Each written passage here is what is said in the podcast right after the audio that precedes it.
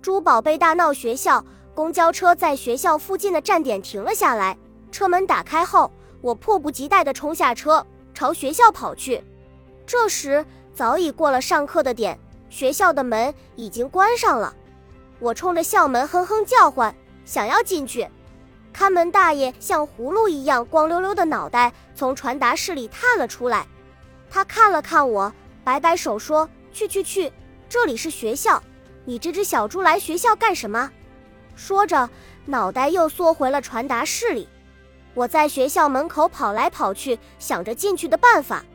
看着围栏，我在想，要是小猪的身体瘦一点的话，倒还可以钻进去。但吴奶奶宝贝猪的身体这么圆滚滚，往里钻，万一被卡在栏杆中间，进也进不去，出也出不来，那就惨了。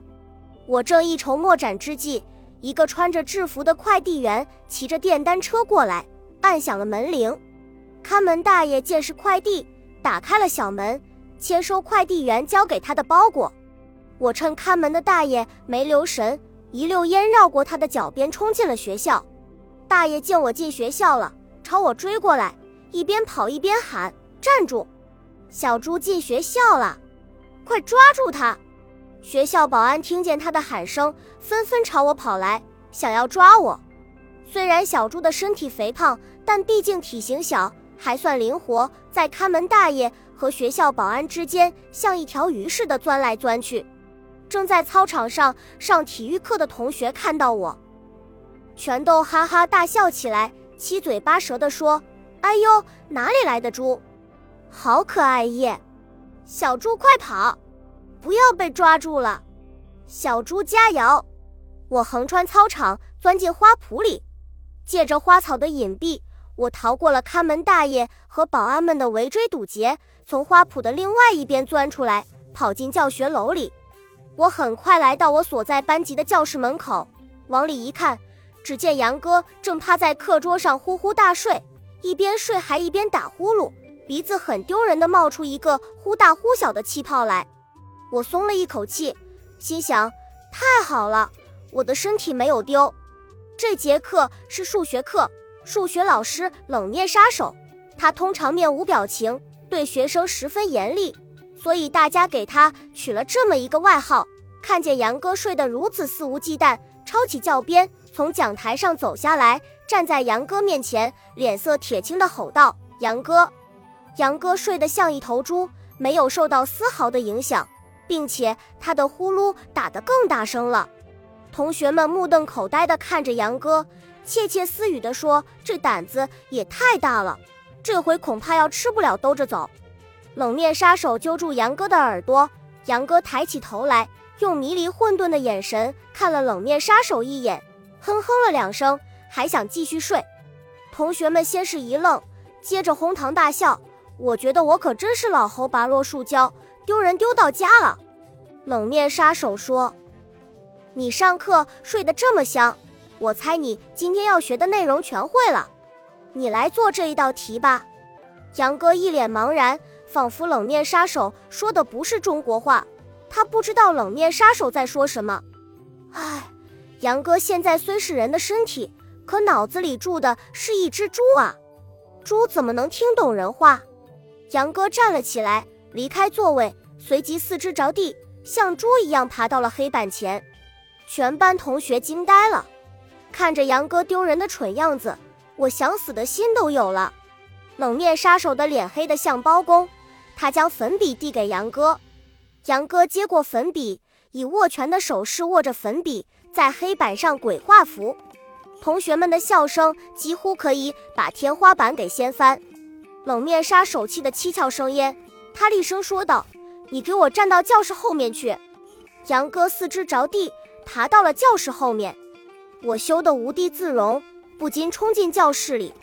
同学们见一只猪突然闯进了课堂，全都愣住了。趁着大家还没反应过来，我跑到讲台上，将椅子推到黑板前，跳了上去，用两只猪蹄夹着粉笔，刷刷几下，将黑板上的题目很麻利地做了出来。那道题本来就不难，何况我昨天晚上还预习过呢。顿时。教室里掌声雷动，同学们纷纷夸奖我：“哇，好聪明的小猪，好萌哦！他是拍电影的明星猪吧？冷面杀手吼道：“谁的猪？他怎么会跑到学校里来？”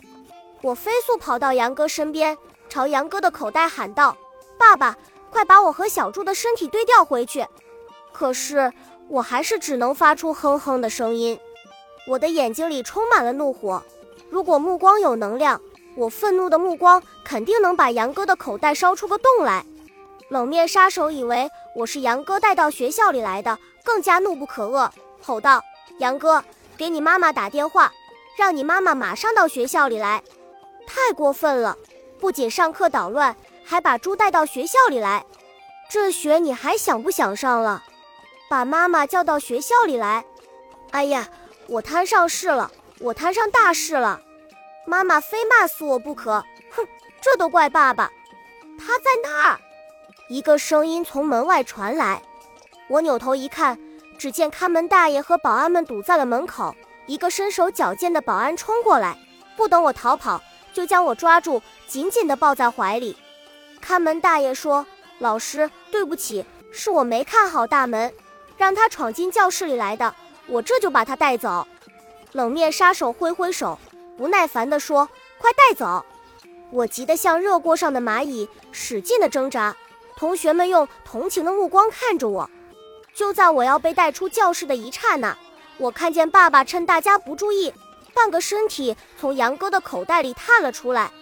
他将手中的手表对准了杨哥，一道细小的绿光射中了我的身体，我觉得眼前一黑，一阵眩晕。当我睁开双眼时，发现我回到了自己的身体里。小猪被保安们强行抱走。我和小猪的身体对调回来了，我松了口气，浑身一阵舒坦。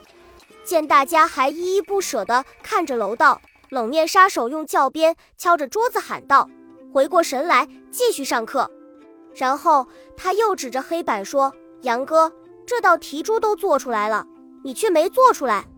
以后你在上课睡觉，就会变得连猪都不如。”同学们哄堂大笑。我脸上火辣辣的，脱口说道：“这道题明明是我做出来的吗？”同学们愣了一下，随即笑得更厉害了。有的同学笑得捂住肚子，有的笑得全身发颤，还有的同学干脆笑得趴在了桌子上。我突然意识到，我这么说，不是在说我就是刚才的那只猪吗？我真恨不得挖个地洞钻进去。我心想：哼，下课后。我一定要找爸爸好好的算账。